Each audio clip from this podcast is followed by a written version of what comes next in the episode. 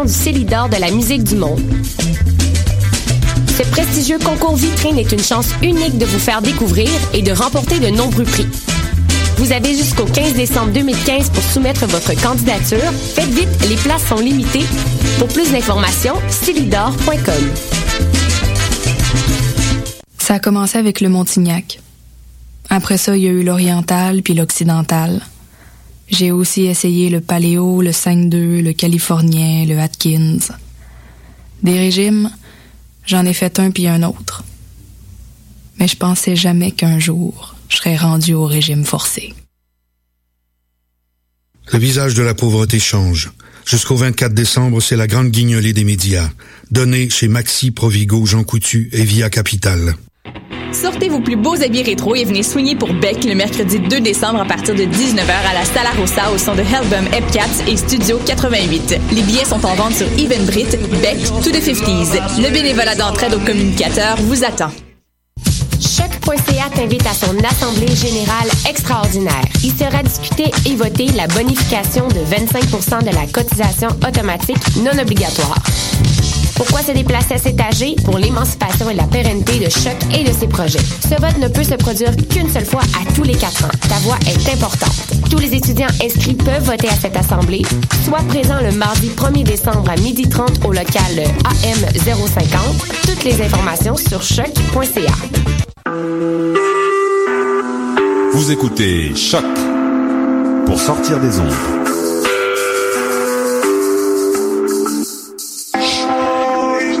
Podcast, musique, découverte. Sur choc.ca. Qui était le premier sur Terre? C'était l'œuf ou la poule? Moi, je pense que c'est l'œuf. Moi, non, moi, non, je pense que c'est l'œuf. Pour moi, c'est la poule. Il y a bien fallu qu'elle sorte de quelque part, la poule. Parce que la poule, elle prend des Mais œufs. pourquoi c'est la nuit Elle est bien née quelque part, d'un œuf. Alors c'est quoi? Bonjour à tous, vous écoutez L'œuf ou la poule, l'émission de vulgarisation scientifique sur choc.ca, la radio web de l'UCAM. Avec Karine Mona, bonsoir Karine. Bonsoir Damien. Avec Élise Caron-Baudouin, bonsoir Élise. Bonsoir. Marianne Deshôtels, bonsoir Marianne. Salut. Et ce soir, notre invité est Luc-Alain Giraldo, bonsoir. Bonsoir. Nous allons parler de sexe et d'évolution. Alors désolé à l'avance pour ceux qui s'attendent à des conseils pratiques ou des anecdotes croustillantes sur la sexualité de Karine et Tristan. C'est d'un tout autre point de vue que nous aborderons ce sujet. Nous allons parler du sexe sous le regard de l'évolution. Alors si le sexe est indispensable à l'être humain pour se reproduire, 5% des espèces vivantes sur notre planète s'en passent très bien. Mais on ne sait pas pourquoi la reproduction sexuée et asexuée cohabitent encore dans la nature. D'ailleurs, quels sont les avantages que présentent ces deux formes de reproduction? Et nous verrons que le sexe peut entraîner des comportements suicidaires. Lucas Giraldo nous donnera quelques exemples. Euh, Ensuite, euh, durant l'émission, Marianne Deshôtels euh, présentera sa deuxième chronique sur les femmes en sciences. Aujourd'hui, euh, Marianne, tu nous parleras de Rosaline Franklin, qui est biologiste moléculaire, spécialiste des rayons X et surtout une grande oubliée de la découverte de la structure de l'ADN. C'est un sujet incontournable et c'est normal que ce soit le deuxième de ta chronique sur les femmes en sciences. Oui. En fin d'émission, Karine reviendra avec l'agenda. Et tout de suite, on va commencer avec Élise et sa chronique environnement. Alors bonsoir Élise. Bonsoir Damien. Ce soir, tu nous parles d'un combat épique, une Oui. petite ville qui s'appelle Ristigouche en Gaspésie, qui se bat euh, toute seule, si j'ai bien suivi, contre Mhm. une grosse compagnie pétrolière. Oui, épique, c'est vraiment le bon mot, Damien. Donc, on dirait que j'ai une affection particulière avec les batailles de type David contre Goliath depuis le début euh, de mon passage chez vous. Donc, euh, ce soir, je vous parle en effet de la petite ville de Ristigouche, donc qui est située à l'entrée de la baie des Chaleurs. Cette très petite ville, on parle de 165 habitants, tenez-vous bien, euh, est bordée au sud par la rivière Ristigouche et au nord par les montagnes des Appalaches. Donc, vous vous demandez peut-être à la maison qu'est-ce qui fait la particularité de Ristigouche. Eh bien, comme euh, Damien l'a mentionné, c'est une petite muni- municipalité qui est poursuivie par la firme Gastem pour 1,5 million de dollars en dommages et intérêts. Donc, Gastem, c'est une entreprise pétrolière québécoise qui détient des droits d'exploration et d'exploitation sur plusieurs territoires dans le bas du fleuve Saint-Laurent, la péninsule gaspésienne et aussi les îles de la Madeleine. Et euh, pourquoi? Pourquoi une euh, grosse compagnie comme ça poursuivre une si petite ville pour une si grosse somme? Oui, donc euh, d'ailleurs, la somme de 1,5 million de dollars, je le mentionne, euh, euh, correspond à plus de cinq fois le budget annuel de la municipalité. Donc en fait, le litige qui oppose la municipalité de Ristigouche et la firme Gastem concerne un règlement de protection de l'eau potable que Ristigouche a adopté alors que Gastem avait obtenu un permis de forêt pour des hydrocarbures près de la municipalité. Donc tout a commencé en novembre 2011 lorsque Gastem a présenté son projet de forage dans une assemblée publique de Ristigouche. Il y avait environ seulement 50 personnes qui étaient présentes et en plus la plupart provenaient de l'extérieur de la ville, donc un peu étrange. En juillet 2012, Gastem a obtenu un permis de forage sur le territoire de la municipalité de la part du ministère des Ressources naturelles. En 2013, en constatant qu'il n'y avait pas de règlement provincial pour protéger l'eau potable dans de telles situations, les citoyens et la ville de Ristigouche ont adopté un règlement qui interdit, entre autres, l'introduction dans le sol de toute substance pouvant altérer la qualité de l'eau souterraine ou de surface dans un rayon de 2 km autour d'un puits artésien. Donc, l'adoption de ce règlement mettait évidemment un bâton dans les roues de Gastem. En mai 2013, Gastem a fait part à la municipalité de son intention de la poursuivre en dommages et intérêts suite à l'adoption de ce règlement-là, puisque cela paralysait les activités d'exploitation puis engendrait des pertes importantes de revenus pour l'entreprise. En août 2013, Gastem a officiellement mis en demeure une petite ville de 165 habitants en lui réclamant une somme de 1,5 million de dollars afin de rembourser ses investissements puis les travaux qui avaient déjà été faits dans le secteur avant l'adoption du règlement municipal qui visait, je le rappelle, à protéger l'eau potable. Donc, dans la requête déposée en cour supérieure, Gastem affirme que la municipalité, et je cite, a outrepassé ses pouvoirs en créant de toute pièce une nuisance par la prohibition d'une activité d'exploitation ne présentant aucun inconvénient sérieux et n'étant aucunement susceptible de porter atteinte de quelque manière que ce soit à la santé publique ou au bien-être de la communauté. J'imagine que vous sentez ici mon agacement. Donc, en 2014, Ristigouche a présenté une requête en irrecevabilité pardon, à la Cour supérieure, mais cette dernière a été refusée. Donc, ça va engendrer un procès entre Gastem et Ristigouche. Et jusqu'à maintenant, on ne sait toujours pas la date du dit procès. Et comment est-ce que la ville de 165 habitants va se préparer pour ce procès? Est-ce qu'il y a des actions particulières qui sont menées déjà?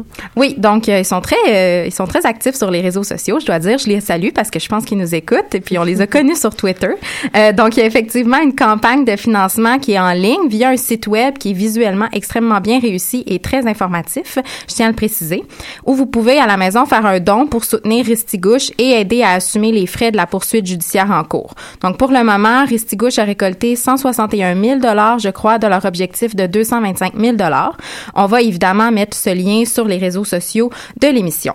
Euh, il y a aussi le maire de Ristigouche, M. Boulet, qui a tenté plusieurs fois d'obtenir de l'aide du gouvernement provincial. Mais le ministre des Affaires municipales, Pierre Moreau, affirme que dans un souci d'équité et dans un esprit de neutralité, le gouvernement ne peut pas intervenir dans une cause où il y a des procédures judiciaires. Donc, le gouvernement s'en lave manifestement les mains, mais de façon ironique, c'est le même gouvernement provincial qui émet les permis d'exploration, et ce, sans consulter les municipalités. Donc, en termes de superficie, c'est 72 000 km du territoire québécois qui font l'objet d'un permis d'exploration pétrolière et gazière. Puis en plus... C'est neutre, ça, Élise, voyons. C'est la neutralité. c'est ça, hein? Puis en plus, le gouvernement provincial a adopté cet été un règlement sur la protection de l'eau potable. Hein? Cependant, pour Restigouche, ça n'a aucun impact sur la poursuite par Gastem parce que la requête déposée par la compagnie est fondée sur l'adoption du règlement municipal et avant l'adoption de la réglementation provinciale. Donc, de ce fait, Ristigouche est comme dans une espèce de zone grise judiciaire où elle n'est pas protégée au par le nouveau règlement provincial qui, par le fait même, invalide son règlement municipal, adopté en 2013. Bon, tu m'as l'air un petit peu tendu, j'ai presque peur de te poser une question supplémentaire. C'est pas très réjouissant tout ça. Alors, est-ce que tu aurais quand même une bonne nouvelle? Ah, J'ai toujours une bonne nouvelle, ah. Damien, voyons. Donc, la bonne nouvelle, c'est que la pression citoyenne pour protéger nos ressources et notre eau semble porter fruit. On peut penser à l'abandon du projet de port pétrolier à Kakuna par la compagnie TransCanada, qui est directement relié à l'opposition féroce de la population face à ce projet-là. Donc, c'est un excellent exemple de David qui gagne contre Goliath. Alors, je crois qu'avec avec l'appui de la population. Ristigouche sera une de ces petites municipalités qui aura su tenir tête à une industrie qui est complètement déconnectée de la réalité environnementale et ce sera tant mieux selon moi. Merci Elise. Merci. On va suivre cette affaire de près. On continuera évidemment de poster les nouvelles sur le compte Twitter de l'émission, la page Facebook. Et évidemment, on mettra le lien vers euh, le site internet de la municipalité de Ristigouche. Alors tout de suite, avant de retrouver Marianne en fin d'émission, on va continuer avec notre sujet du jour, sexe et évolution. Je te laisse euh, poser la première question à notre invité, Karine. Alors, bonsoir euh, Luc-Alain Giraldo. Donc, euh, pour commencer, tout le monde a une idée plus ou moins claire de ce qu'est un acte sexuel, mais alors pour un biologiste, c'est quoi le sexe? Alors, euh, c'est une question fascinante euh, parce que le sexe, euh, on pense toujours que c'est euh, intimement relié à la reproduction, que c'est absolument nécessaire à la reproduction et que c'est donc un acte de reproduction. Mais la reproduction, c'est un individu qui, en principe, en devient deux, comme une bactérie que vous avez dans votre intestin en ce moment même et qui se divise en deux. Et euh, ces deux-là vont se diviser chacune en deux, etc. Ça, c'est de la reproduction. C'est un individu qui en devient deux. Mais le sexe, c'est bizarre, c'est deux individus qui s'unissent pour en faire un troisième. Et ça, euh, c'est un peu le contraire euh, de, de l'autre processus. Et c'est euh, particulièrement inefficace. Alors vous avez parlé, pardon, j'en perds ma voix. Un sujet. euh, Alors vous avez parlé des bactéries, euh, mais les bactéries, on a entendu dire qu'elles pouvaient avoir des piliers sexuels. Est-ce que ça veut dire qu'en plus d'une reproduction qui serait non sexuée, elle pourrait avoir une reproduction sexuée également? Oui, c'est vrai qu'on parle de- du sexe euh, chez les bactéries, mais en fait, c'est c'est pas vraiment du sexe. Le terme, on appelle ça une conjugaison. C'est c'est un peu plus neutre, beaucoup moins appétissant. Mais en fait, ce que les bactéries font, c'est qu'ils ils- ils établissent des ponts entre deux individus et il se passe des morceaux de gènes. Et euh, c'est pas vraiment une fusion de gènes, c'est pas un mélange, c'est vraiment juste l'ajout d'un petit bout. Et euh, donc, c'est pas réellement euh, le sexe. Ça diminue pas euh, euh, l'efficacité de la reproduction de un ou de l'autre. Alors, comme on, on parle de, de bactéries et leur mode de reproduction asexué, donc c'est une méthode quand même rapide, on va la dire sécuritaire, mais donc pourquoi l'évolution a-t-elle conservé finalement la reproduction sexuée, le, le sexe donc? Parce que là, c'est plus lent. Oui, excusez, ben, en fait, la, la vaste majorité de ce qui vit sur Terre euh, a une reproduction sexuée. Et euh, c'est c'est quand même euh, assez euh, surprenant dans la mesure où euh, la reproduction asexuée est extrêmement efficace pour passer des gènes d'une génération à l'autre. Et euh, c'est tout le paradoxe d'essayer d'expliquer comment, à partir d'ancêtres asexués, euh, des individus sexués ont pu évoluer et avoir autant de succès. Et euh, en fait, on- ce qu'on pourrait dire, si on voulait être poétique, puisqu'on est le soir, euh, peut-être euh, certains d'entre vous est en train de consommer une bière. Alors pensez-y, la reproduction asexuée, c'est un mode de vie sans mort. Euh, c'est l'éternité en fait, parce qu'aucun individu ne meurt. C'est un individu qui se divise en deux. Donc, euh, on ne sait pas où est passée la mère. Là. Elle est un peu dans les deux. Mais il n'y a pas vraiment de mort, alors que la reproduction sexuée, c'est l'invention de la mort. Bon. Prenez une gorgée de bière. C'est ça. On avait dit que ce serait pas le sujet euh, du sexe d'un point de vue divertissant. Alors ça me fait quand même penser, on a on parlait des bactéries jusque-là, il y a aussi les, les virus Oui. qui euh, donc eux bon sont, sont des parasites et vont utiliser un hôte euh, comme parfois les humains pour euh, pour se reproduire. Oui. Et ces virus, ils arrivent à évoluer malgré une reproduction parasitaire qui est non sexuée avec des mutations. C'est quoi le c'est quoi l'intérêt d'avoir ces mutations? Est-ce qu'ils évoluent plus vite que les humains, par exemple? Ouais. Est-ce qu'ils évoluent moins vite? Euh, ils évoluent plus vite parce que, en fait, euh, tous les êtres vivants, qu'on soit sexué ou non, euh, il y, aura toujours des erreurs de copie qui vont se faire. Ce sont des erreurs euh, très rares, en fait. Euh, si on regarde, euh, c'est quand même miraculeux. Ces erreurs sont assez rares. La plupart du temps, elles sont très euh, néfastes à, à l'organisme. On appelle ça des mutations. Et euh, ces mutations, elles apparaissent euh, pendant la vie de l'individu et elles sont transmises à ses descendants. Et si elles sont mauvaises, ben, euh, c'est une tare pour le descendant. Euh, ce qui fait la vitesse de l'évolution, c'est évidemment ce taux de mutation ajouté à la vitesse de génération. Alors, les, virus peuvent se reproduire, euh, mettons, 10 minutes. Alors, quand vous attrapez un virus qui vous donne le mal de gorge, là, ça va très vite. Euh, et donc, puisqu'ils ont autant de générations en une semaine qu'il y, y a eu de générations humaines depuis le début de l'humanité, euh, on peut peut-être se dire qu'ils évoluent rapidement, mais mais toute proportion gardée, ils sont pas plus rapides que les humains. C'est juste que le temps de génération est plus rapide. Et dans le tas, dans ces mutations-là, il y en a qui améliorent l'efficacité du virus. Et c'est de celles-là qu'on parle souvent, hein, celles qui font que le virus qui avant se transmettait d'animal à animal, finalement, hop, là, il passe à l'humain. Puis là, ça nous cause un énorme problème. Alors ça, c'est une, une, mutation qui est bonne pour le virus, mais il y en a des tas qui sont pas bonnes pour les virus, mais ceux-là, on les voit pas parce que le, le virus, il disparaît, puis on n'a jamais entendu parler. Mais dans le tas, c'est sûr que le virus peut donner l'apparence qu'il qu évolue plus rapidement que l'humain, mais c'est parce que son temps de génération est très rapide. Et c'est justement parce que ces petits organismes parasites comme les bactéries puis les virus sont capables d'une évolution aussi rapide que le sexe a une certaine valeur. Euh, parce que ce que le sexe fait, c'est que euh, ça, crée tellement de variations que ça essaie d'empêcher que ces virus finissent par être capables de trouver la, la porte d'entrée à tous les individus d'une même espèce.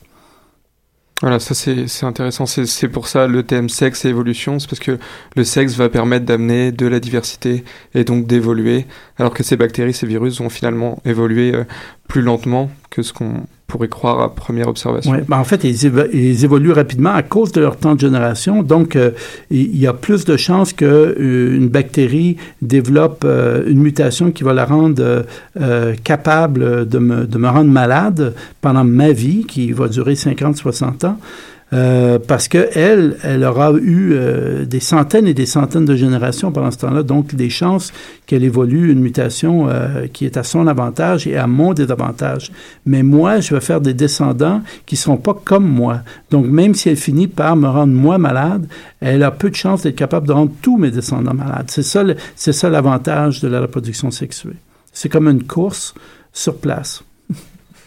Donc là, pour résumer un peu ce qu'on a vu jusqu'à maintenant, donc on pourrait, quand on compare le sexe à une reproduction asexuée, parce qu'elle cohabite encore dans la nature, donc l'idée c'est de comprendre l'avantage de l'un et l'autre, c'est vraiment que la, le sexe en tant que tel, vous venez de le dire, hein, je ne fais que répéter, c'est pour générer la diversité.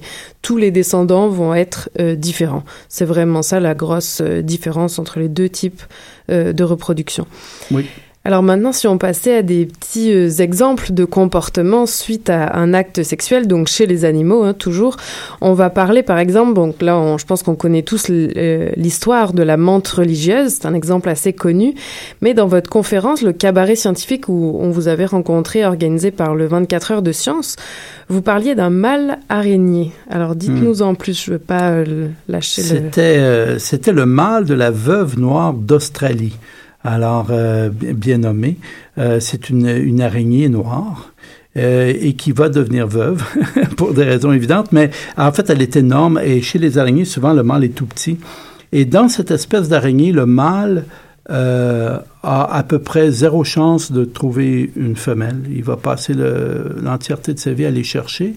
Et quand il en trouve une, bingo, euh, il risque pas d'en trouver une deuxième après. Et il a un comportement assez extraordinaire, c'est-à-dire que lorsqu'il pour copuler pour une araignée, c'est assez bizarre. Il, met un spermatophore dans un, une de ses pattes et il insère son pédipalpe et il insère le pédipalpe dans l'orifice euh, de reproduction de la femelle. Et une fois qu'il fait ça, euh, évidemment, il faut qu'il se soit approché avec beaucoup de précautions, etc. Puis là, une fois qu'il l'a laissé, elle l'a laissé approcher, il rentre son pédipalpe. Et puis là, il fait une espèce de bascule, une espèce de salto arrière, et il retombe sur les crocs de la femelle, sur les, et elle, elle le tue et elle le consomme. Et on peut penser que le mâle il a fait une erreur, il s'est trompé, euh, puis là, c'est fini. Mais il arrive à l'occasion que le mâle effectue mal son salto, tombe sur le côté, s'arrache le pédipalpe, hein, et, mais tombe pas sur la femelle, donc il se fait pas manger. Alors on dirait il va s'en aller en courant, mais non, il y a un deuxième pédipalpe, alors il en profite. Alors il se met un deuxième spermatophore dans l'autre pédipalpe, puis il l'insère dans l'orifice de la femelle, et puis là il refait son salto, puis là habituellement ça marche, et il se laisse consommer. Et euh, ça, a l'air bizarre, mais en fait ce mâle, euh, c'est juste, lui c'est un véhicule qui a été construit par les gènes qui l'animent, des gènes d'araignée. Et puis, ces gènes-là lui disent, ben, ça te prend un partenaire pour en faire un deuxième. Euh, cherche mon petit pit. Il cherche euh, toute sa vie. Puis quand il trouve, euh, celui qui se serait désengagé de la femelle puis parti en courant, de toute façon, n'aurait pas trouvé une deuxième femelle. Alors, les mutations dont on a parlé, qui auraient fait qu'un mâle se serait suicidé, en se donnant comme ça, corps et âme à une femelle. Euh, ce mâle-là, en fait, ce qu'il fait, c'est qu'il il, investit des soins paternels dans les jeunes. La femelle va le consommer, utiliser l'énergie qu'elle a mangée, euh, et elle va l'utiliser pour le meilleur développement des œufs. Donc, le mâle qui aurait eu cette mutation a laissé plus de descendants que celui qui s'est sauvé. Alors j'avais un autre exemple en tête. Vous nous avez expliqué une autre stratégie euh, par euh, ben, comment dire que le mâle adopte finalement pour s'assurer que ces gènes euh, perdurent dans des descendants. C'est ce qu'on appellerait un bouchon vaginal. Donc ça existe par exemple chez les rongeurs. On peut penser à la souris. Oui. Après accouplement, on peut voir qu'il y a accouplement parce que au niveau de l'orifice reproducteur de la souris, on va trouver en somme le reste du, du, sperme, en tout cas le bouchon créé le bouchon, par. Oui. Tous les rongeurs fabriquent des bouchons. et euh, en fait, il faut comprendre que lorsqu'on crée des mâles et des femelles, c'est forcément c'est ce qu'on fait lorsqu'on crée la, reproduction sexuée, on crée un énorme potentiel de conflit d'intérêts sur la façon la plus efficace pour un et l'autre de euh, injecter ces gènes dans la génération suivante. Et la femelle a euh, des stratégies pour mieux réussir qui sont en en conflit avec les stratégies des mâles. Et donc, pour un mâle, euh, chaque femelle est un potentiel de, fécondation, mais pour la femelle, chaque mâle n'est pas nécessairement le meilleur, la meilleure option. Et elle, elle pourrait vouloir choisir euh, lequel des mâles avec lequel elle, lequel elle va s'accoupler pour pouvoir améliorer la qualité des jeunes qu'elle va avoir. Le mâle ne veut pas qu'elle choisisse. Donc, euh, ce qui peut arriver, ce conflit d'intérêt-là, il se manifeste chez les rongeurs, mais chez des tas d'insectes, par des mâles qui copulent avec la femelle et qui bouchent l'orifice avec un bouchon copulatoire qui fait que la femelle, le mâle le croit en tout cas, ne pourra plus copuler avec un autre mâle. Mais évidemment, ça, ça donne une pression de sélection chez d'autres mâles de cette espèce d'évoluer des tire-bouchons pour pouvoir ne pas... Euh, et donc, et les femelles qui n'ont pas avantage à être bouchonnées, tire-bouchonnées, elles vont développer des, euh, des orifices de reproduction qui vont essayer de résister à, à, à ça. Donc, euh, on pense par exemple chez les canards. Les canards, c'est les seuls oiseaux qui ont des pénis, canards et les oies. Les autres oiseaux n'en ont pas. Et c'est vu et très efficacement comme une, méthode pour forcer l'injection de sperme chez des femelles, même quand elles ne le désirent pas. Et les femelles, donc, résistent à ça en, en, changeant la forme de leur euh, cloaque, si vous voulez, euh, pour euh, résister. Pour, le, le, le, pénis sert à injecter le sperme, donc elle fait un cloaque plus long ou en tire-bouchon, de sorte que le pénis doit avoir une forme de tire-bouchon pour pouvoir être en tout cas, il y a toute une guerre là, de conflits d'intérêts. C'est absolument spectaculaire, mais c'est comme ça un peu partout dans le monde animal, euh, un conflit d'intérêts sur la meilleure façon d'avoir des descendants entre les mâles et les femelles. Alors euh, là, vous avez terminé sur des exemples plus anatomiques, mais euh, si on revient à l'exemple précédent de l'araignée, c'est un exemple comportemental. Oui. Et alors, euh, bon, vous, vous êtes euh, professeur d'écologie comportementale ici à, à l'UQAM, spécialiste du comportement. Oui. Est-ce que euh, ces comportements, donc, c'est pas quelque chose de physiologique, c'est pas quelque chose de naturel. Est-ce que, est-ce que ça s'apprend? Est-ce que ça veut dire que le sexe, ça s'apprend et ça s'enseigne? Euh, on donnera toujours pas de, de, réponse ce soir euh, hein, moi, j'ai des enfants, puis je sais qu'on enseignait à l'école, euh, il y avait des cours d'éducation sexuelle. Donc, il faut croire que chez les humains, en tout cas, il faut une certaine, un certain enseignement. Euh, dans le monde animal, je ne sais pas à quel point il y a un certain enseignement ou apprentissage qui est nécessaire. Je pense que la plupart des, des comportements nécessite de la pratique. Mais euh, j'ai pas l'impression que chez les oiseaux, il y a beaucoup d'apprentissage. Il y a un apprentissage euh, de reconnaître le partenaire sexuel. Pour les, les, femelles, elles le reconnaissent souvent chez les oiseaux par le chant. Euh, le mâle a plus de mal des fois à reconnaître le bon partenaire sexuel, mais les mâles sont généralement moins discriminants. Donc, euh, je ne sais pas à quel point, c'est une très bonne question, vous savez, parce que euh, lorsqu'on parle de comportement sexuel d'un point de vue de l'évolution, comme un écologiste du comportement, on parle des causes ultimes. On parle de comment la, la sélection naturelle a pu agir sur les mécanismes de comportement de l'animal pour qu'il arrive à ses fins. Mais on ne parle pas, et presque jamais, des motivations de l'individu, de, de, de, Ginette ou de, de Marcel. On parle pas de ça parce que euh, elles sont ces motivations-là, c'est comme on s'en fout. Quand on, si j'interviewe euh, l'oiseau, le, le, canari, pourquoi vous chantez Monsieur le Canari? Ils vont me dire je me sens bien un matin, les hormones sont bonnes, la journée est longue, c'est le printemps. C'est tout faux. Et il chante pour attirer des femelles, mais ça c'est la cause ultime. Et lui, il n'a pas besoin de le savoir. Lui, ses raisons sont très bonnes. Et euh, c'est pour ça que je dis, euh, lorsqu'on est dans le monde, est-ce qu'il faut l'apprendre? Euh, qu'est-ce qui déclenche euh, quasiment qu'est-ce qui est l'érotisme? Tout ce qui intéresse les sexologues, en fait. Là. Tout ça, ça c'est complètement à côté des intérêts d'un écologiste du comportement. Et ça ne veut pas dire que c'est pas intéressant. Ça veut dire que nous, on n'est pas équipés pour parler des causes proches, des mécanismes qui déclenchent. C'est pour ça qu'on en reste si éloigné. Alors j'ai une dernière question pour vous, et là on espère que vous allez avoir une réponse tout à vous. Si je vous dis l'œuf ou la poule euh... ah ben très définitivement les deux. Alors là en termes de reproduction, il se passe quoi euh, pour la poule? En termes de reproduction, qu'est-ce qui se passe pour la poule? Qu'est-ce que vous voulez savoir? Est-ce que la poule a besoin d'un coq? Exactement. Oui. euh, ben, pas pour produire des œufs.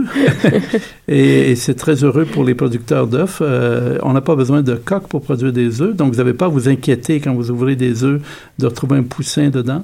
Euh, mais le coq, euh, si vous voulez avoir des jeunes poussins, est nécessaire. bon. Merci beaucoup, euh, Lucas Giraldo, d'avoir répondu à nos questions ce soir. Et puis, on... ben, au plaisir. Je le, je le, rappelle parce que je crois que je l'avais oublié quand même dans l'introduction. Euh, vous êtes aussi doyen de la faculté des sciences euh, ici à l'UCAM, en plus d'être professeur d'écologie comportementale. C'est vrai. Et vous avez corrigé le devoir de maîtrise, le, l'examen de maîtrise de oui. d'Élise. C'est aussi vrai et j'étais très rassuré de savoir que j'ai trouvé ça bon. Oui. ça, ça, ça, a permis une ambiance relativement détendue dans le studio. ça, ça, aurait gâché la fête ce soir. Merci Élise pour ton bon travail. on va faire une petite pause musicale et on se retrouvera après pour la chronique de Marianne.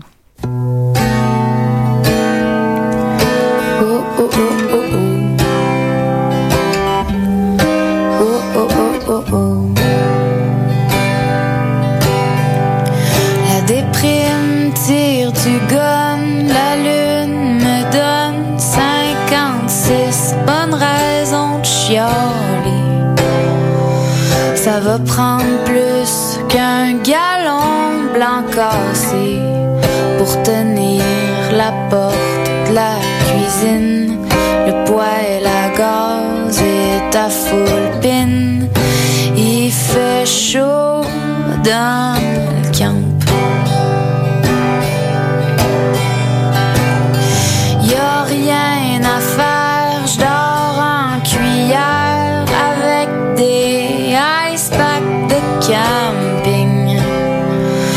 pratique ma vie pour le restant de mes jours. Je calcule les heures que j'ai en moins.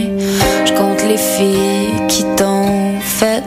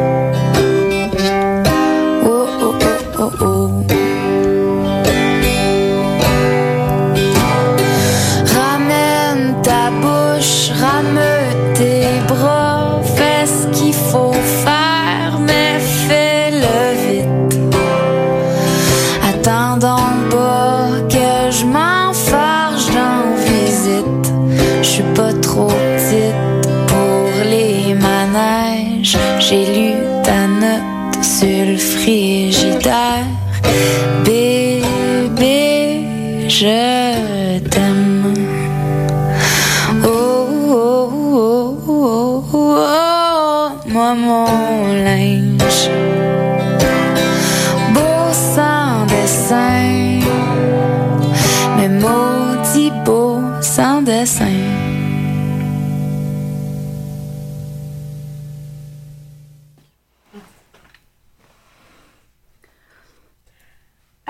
continue tout de suite avec la chronique de Marianne des Hôtels. Alors, attendez, on fait plein de signes en coulisses. Qu'est-ce qui se passe? Tout va bien? Ah, bah oui, j'ai pas de micro.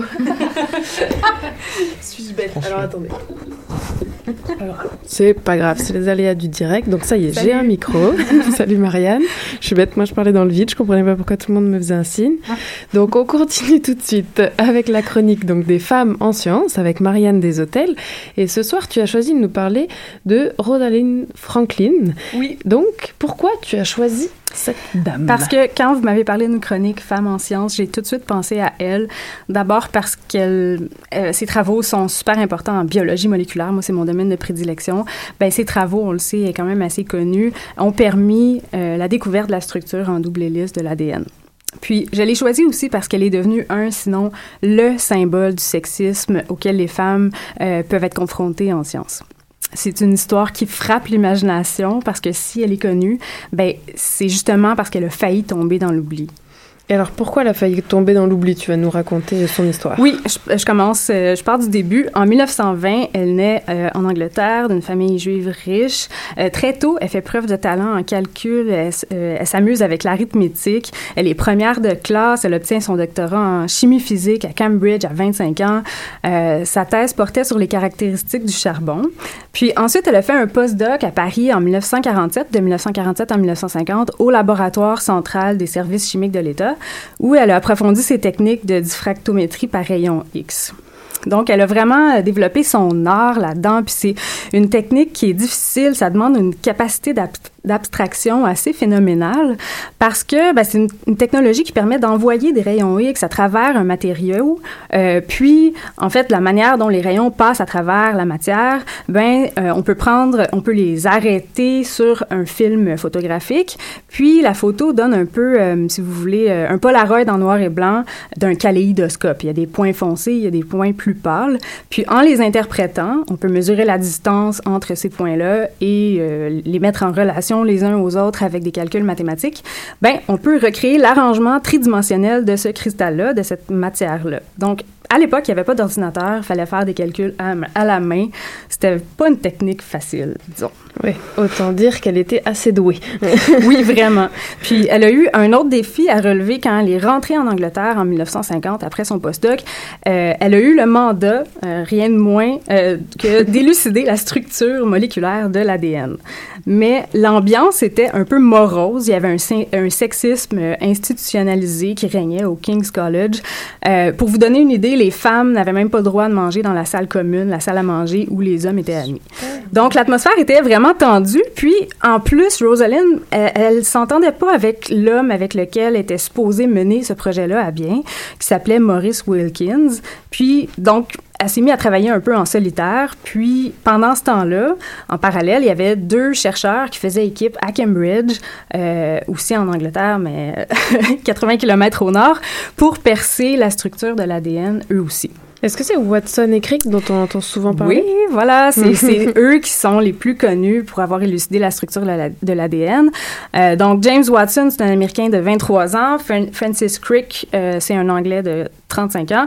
Ces deux biologistes, ils n'ont pas des équipements à la fine pointe comme Franklin a, mais ils ont une complicité exceptionnelle. Puis, ils basent leur hypothèse sur euh, des modèles théoriques qui sont en fait des maquettes, euh, vous savez, les boules et les bâtonnets là, avec lesquels on construit des molécules.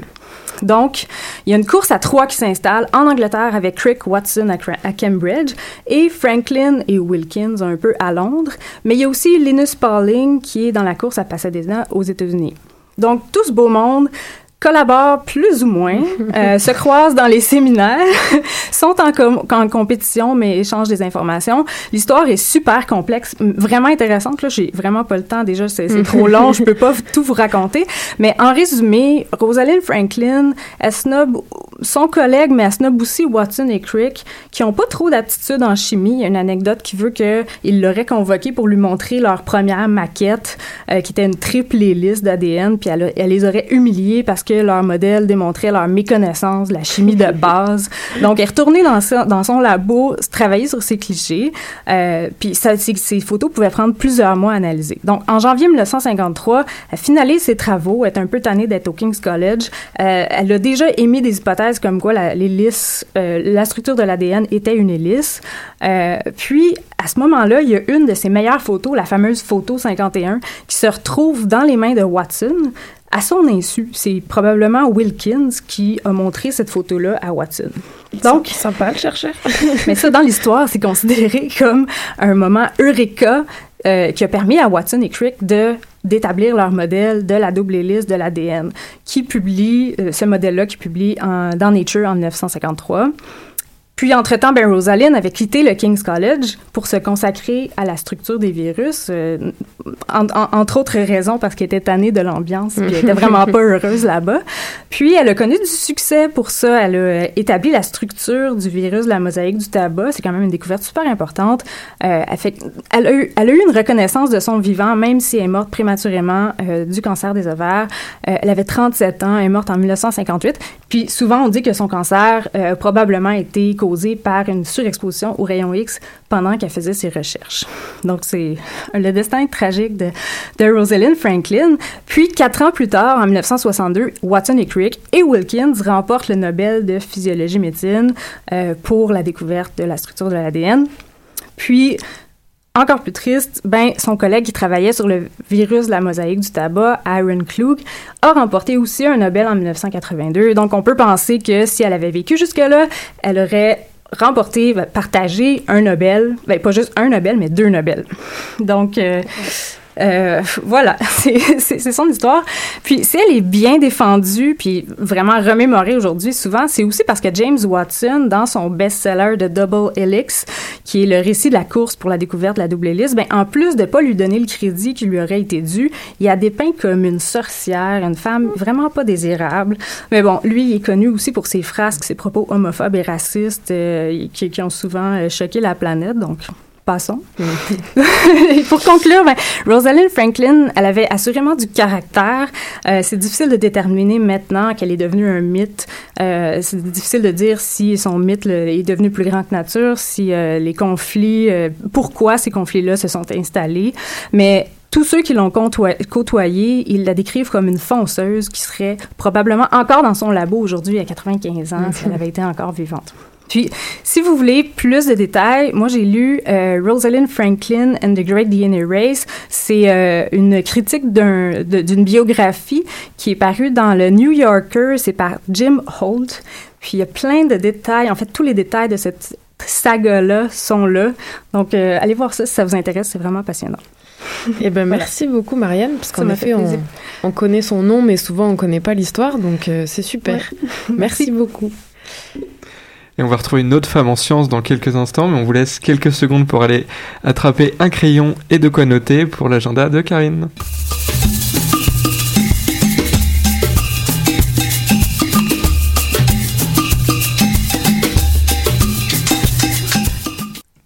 Alors promis, j'ai gardé mon micro juste en face de moi cette fois, donc euh, je vais y aller rapidement parce que la, la semaine passée j'ai eu un long, euh, un long temps pour l'agenda, donc je vais y aller avec deux rappels et un nouvel euh, événement. Alors on commence par le spectacle We Connect, je pense que là vous aurez compris, c'est la troisième fois que j'en parle. Oui. donc et d'ailleurs oui, je crois que l'une d'entre nous y va demain Je soir. vais le voir demain. J'ai très hâte. Super. Ah, Ouais. bah, tu nous raconteras. Moi, malheureusement, je ne vais pas pouvoir y aller finalement. Ouais, je vous fais un compte rendu. Ah, avec plaisir. Donc c'est ça. À partir de ce soir jusqu'à après-demain, au théâtre Mainline sur Saint-Laurent, vous allez pouvoir aller au spectacle Reconnect. Donc pour vous reconnecter entre vos émotions, les changements climatiques et sortir un peu de la de la raison, laisser place à ce qu'on ressent. En deuxième événement, j'ai choisi celui du Cœur des Sciences, qui est ce jeudi 3 décembre à 18h. C'est A-t-on besoin du hasard pour évoluer? Et c'est une conférence gratuite au Cœur des Sciences ce jeudi à 18h. Et on s'en va ensuite, même si on se retrouve lundi prochain, on s'en va au jeudi 10. Alors cette fois, on va dans l'est de l'île, à la Maison de la Culture d'Hochelaga. Donc c'est le cabaret scientifique, là où on avait rencontré notre invité de ce soir, organisé par Science pour tous, et cette fois sur la spéléologie glaciaire et scientifique. C'est vraiment une exploration souterraine au Québec et dans le monde, et ça sera à partir de 19h, c'est gratuit là encore. Je pense vraiment qu'il y aura des images époustouflantes, des récits, euh, disons-le, d'aventuriers euh, époustouflants aussi, donc euh, une bonne soirée en perspective pour la dernière de cet automne du cabaret scientifique de l'association Science pour tous et du 24 heures de science. Excusez. Voilà pour moi, pour l'agenda de ce soir. Et c'est euh, au cabaret scientifique justement qu'on avait rencontré notre invité de ce soir, à fait. Giraldo. Exactement. On peut rajouter un petit événement, c'est euh, demain, le 6 à 8 de l'agence Science Presse. Tout à fait. Je posterai les détails sur le compte Facebook, euh, de, sur le compte Twitter et toi sur le compte Facebook de l'émission. Exactement. Il nous reste à remercier Élise pour sa chronique Merci environnement ce soir. On suivra ce sujet. Uh-huh. Merci à Marianne Hey, également. Ça me fait plaisir. On vous retrouve toutes les deux dans deux semaines pour vos chroniques. Eh ben non, Damien, c'est la fin de l'année. Non. Non, si. c'est vrai. Et oui, la Oh, dernière, c'est la semaine C'est prochaine. le temps de dire joyeux Noël. On peut Joyeux demander Noël. une dérogation, mais je pense que ça sera déjà le temps des fêtes. Ah, on se voit en 2016. alors. Et oui. Mais on vous retrouve quand même un jour. Euh, c'est ça, exactement. Moi, on me retrouve, on me retrouve la semaine prochaine Ah oui, ah oui, oui, Tristan Tristan. sera là la semaine prochaine. oui. pour une, une chronique sur le transhumanisme avec le livre d'Alain Damasio, La zone du dehors. Et on retrouve aussi Marion la semaine prochaine. Pour le grand retour. C'est ça, on l'aura par téléphone parce que le petit tout euh, de- demande de l'énergie, mais c'est ça. Et la semaine prochaine, bah, on peut le dire pour une fois qu'on annonce un invité avant. Donc la semaine prochaine, on recevra Irène Klein, étudiante en philosophie des sciences, pour nous parler de transhumanisme justement. Eh ben merci Damien, merci euh, Tristan et Lou à la technique, merci à toute l'équipe ce soir et bonne soirée. alors. Et à bientôt. Salut. Qui était le premier sur Terre C'était l'œuf ou la poule? Moi, je pense que c'est l'œuf. Moi, non, moi, non, je pense que c'est l'œuf. Pour moi, c'est la poule. Il a bien fallu qu'elle sorte de quelque part, la Parce poule. que la poule, elle prend des Mais œufs. pourquoi c'est la nuit Elle est bien née quelque part d'un œuf. Alors c'est quoi? C'est l'œuf ou la poule? L'œuf ou la poule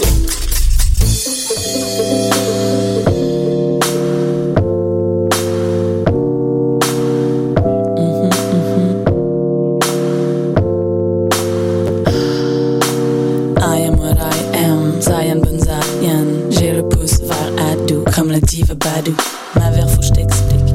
Est fluide et épique. Si tu veux, je te pique de ce qui m'a rendu addict. Tout ce qui a détendu la fille, souscrivant l'heure du sadique. Tout le monde a quelque chose à expliquer. Qu'est-ce